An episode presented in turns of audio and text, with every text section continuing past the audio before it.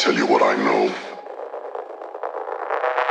I know that in fact too many kids that begin with pot end up with heroin, then on to LSD.